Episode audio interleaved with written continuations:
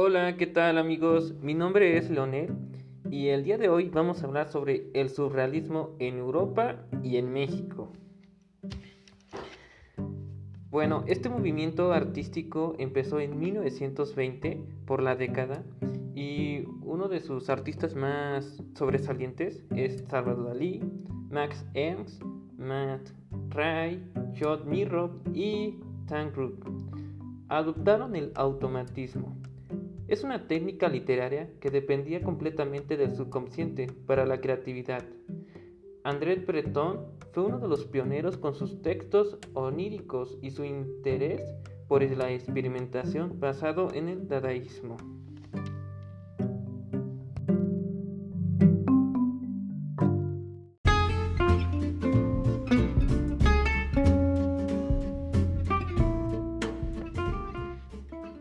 En el enfoque artístico.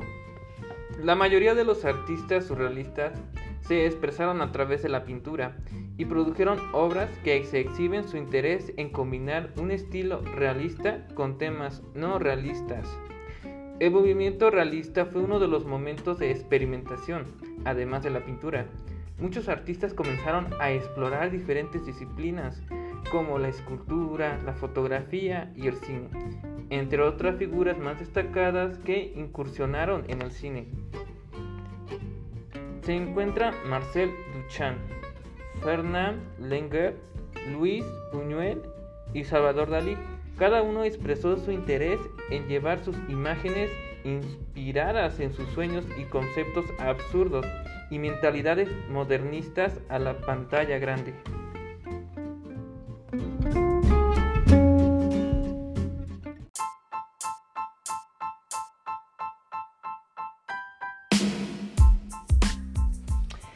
Max Ernst fue uno de los pioneros del dadaísmo y luego se incorporó al surrealismo, destacando en la pintura y en la poesía.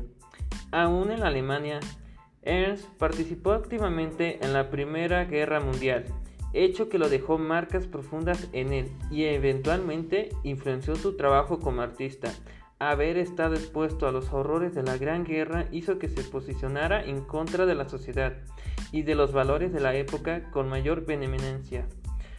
Una de sus obras más destacadas es La Virgen bendecida castigando a Niño Dios, delante de tres testigos. Uno es Andrés Breton, Paul Elbar y el pintor. Esta pintura es sobre óleo en tela, 1926.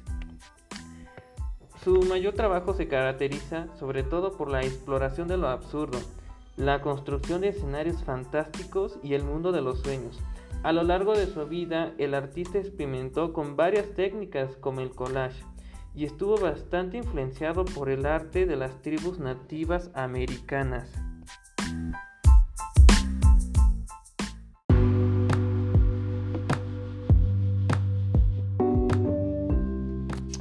Salvador Dalí es el más famoso de los surrealistas y su nombre pasa con el tiempo sinónimo del movimiento. Esto ocurrió a pesar de que en alrededor de 1937 y como consecuencia de la transformación de su estilo y de sus posiciones políticas, Breton lo expulsaría del surrealismo. Por ende, Dalí es más controversial. En su obra es muy notoria la influencia del imaginario onírico, es decir, el mundo de los sueños.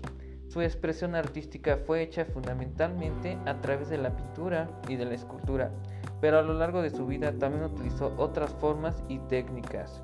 Inclusive dejó huella en el cine, dada con su colaboración con dos películas del director español Luis Bañuel, Un perro andaluz 1929 y La Edad de Oro 1930. Además de ser un artista revolucionario en su tiempo, Dalí fue también un genio en la hora del autopromocionarse y fue un verdadero hombre del espectáculo. Sus obras rondan tres temas principales, el universo y la sensación del ser humano, la simbología sexual y las imágenes ideográficas.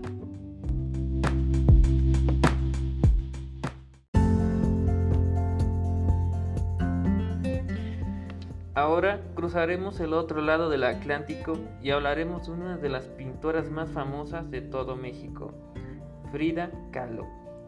Magdalena Carmen Frida Kahlo Calderón fue una de las pintoras más conocidas de México y este país fue uno de los ingredientes principales de su obra.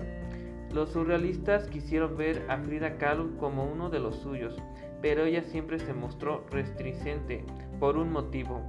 Frida no pinta sueños, pinta su realidad.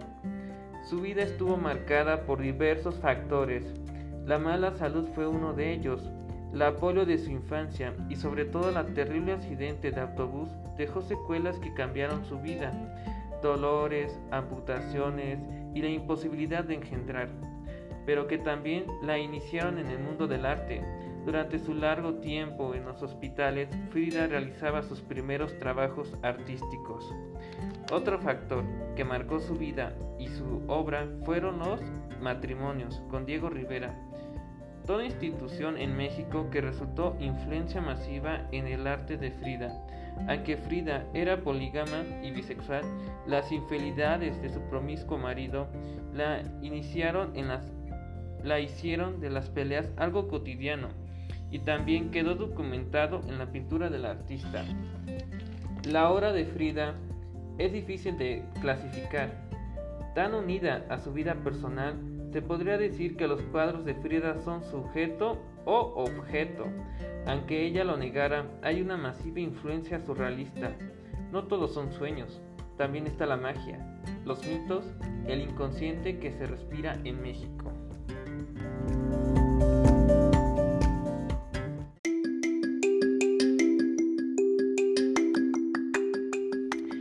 Bueno amigos, hasta aquí el tema del día de hoy. Les mando un fuerte abrazo y gracias por escucharme.